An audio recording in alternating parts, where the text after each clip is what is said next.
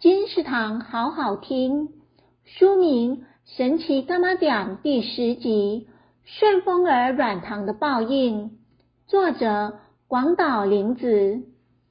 钱天堂多了一个来历不明的新店员吗？